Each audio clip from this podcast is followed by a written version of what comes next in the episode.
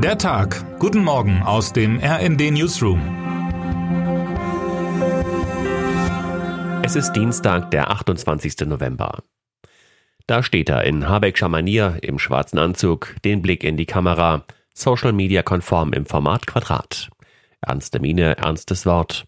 Bevor der Bundeskanzler Olaf Scholz heute seine Regierungserklärung zur Haushaltslage nach dem Urteil des Bundesverfassungsgerichts vor dem Parlament abgibt, wandte er sich Ende vergangener Woche über ein kurzes Video in den sozialen Medien an das Volk. Seine Ansprache sollte beruhigen, Gerüchten vorweggreifen.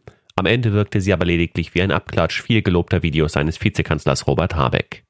Auch wenn im politischen Berlin kurze Aufregung herrschte, als von einer Ansprache des Kanzlers die Rede war, mitreißende Worte hatte kaum jemand erwartet.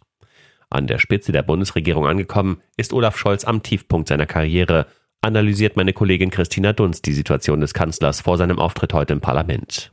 Oft habe Scholz Steherqualitäten bewiesen, ob als Hamburger Bürgermeister nach den G20-Krawallen oder trotz der ausbleibenden Einlösung seines Führungsversprechens. Der Mann hält sich. Jetzt aber könnte Scholz eine seiner Eigenschaften gefährlich werden. Der Kanzler ist hochintelligent, lässt seine Gegenüber aber zu oft seine vermeintliche Überlegenheit spüren. Dabei braucht gerade ein Politiker, der solche Fehler macht, die Sympathie der Menschen, um politisch überleben zu können. Eine Entschuldigung für die prekäre Haushaltslage, die Scholz als ehemaliger Finanzminister und heutiger Kanzler voll verantwortet, wäre ein Anfang. Kein Krankenschein unter dieser Nummer. Deutschland hustet, Deutschland schnupft und Deutschland trifft sich fleißig weiter in Hausarztpraxen, um versorgt oder krankgeschrieben zu werden. Mehr als sieben Millionen Menschen im Land litten vergangene Woche an einer akuten Atemwegsinfektion. Das sind rund 8,5 Prozent der gesamten Bevölkerung. Viele von ihnen suchen zur Diagnose Ärztin oder Arzt auf und verteilen ihre Viren und Bakterien dabei fleißig in der Praxis. Was sollen sie auch anderes tun? Der Bundesvorsitzende des Hausärztinnen und Hausärzteverbandes Dr. Markus Bayer fordert die schnelle Wiedereinführung der telefonischen Krankmeldung, die schon länger wieder möglich sein könnte. Ein im Sommer vom Bundestag beschlossenes Gesetz von Gesundheitsminister Lauterbach sieht vor, dass Krankschreibungen per Telefon dauerhaft möglich werden sollen. Passiert ist seitdem aber nichts.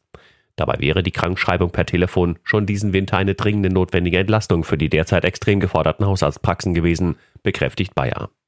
Regeln dafür sind aber noch keine definiert. Bis wann diese stehen sollen und ob das für die telefonische Krankmeldung noch in dieser Wintersaison weiterhelfen wird, mein Kollege Leonhard Laurich hat recherchiert.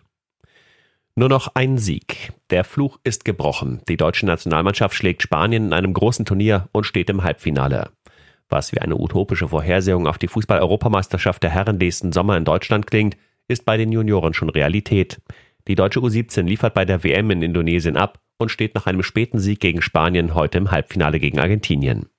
Ein unangenehmer Gegner, egal in welcher Altersklasse. Und mit Claudio Echeverri haben die Argentinier den wohl weltweit besten Spieler seines Jahrgangs in ihren Reihen. Mit ihrer überzeugenden Spielweise sind die Junioren gerade eine Art Gegenmodell zu den Altherren der A-Nationalmannschaft und Bundestrainer Julian Nagelsmann.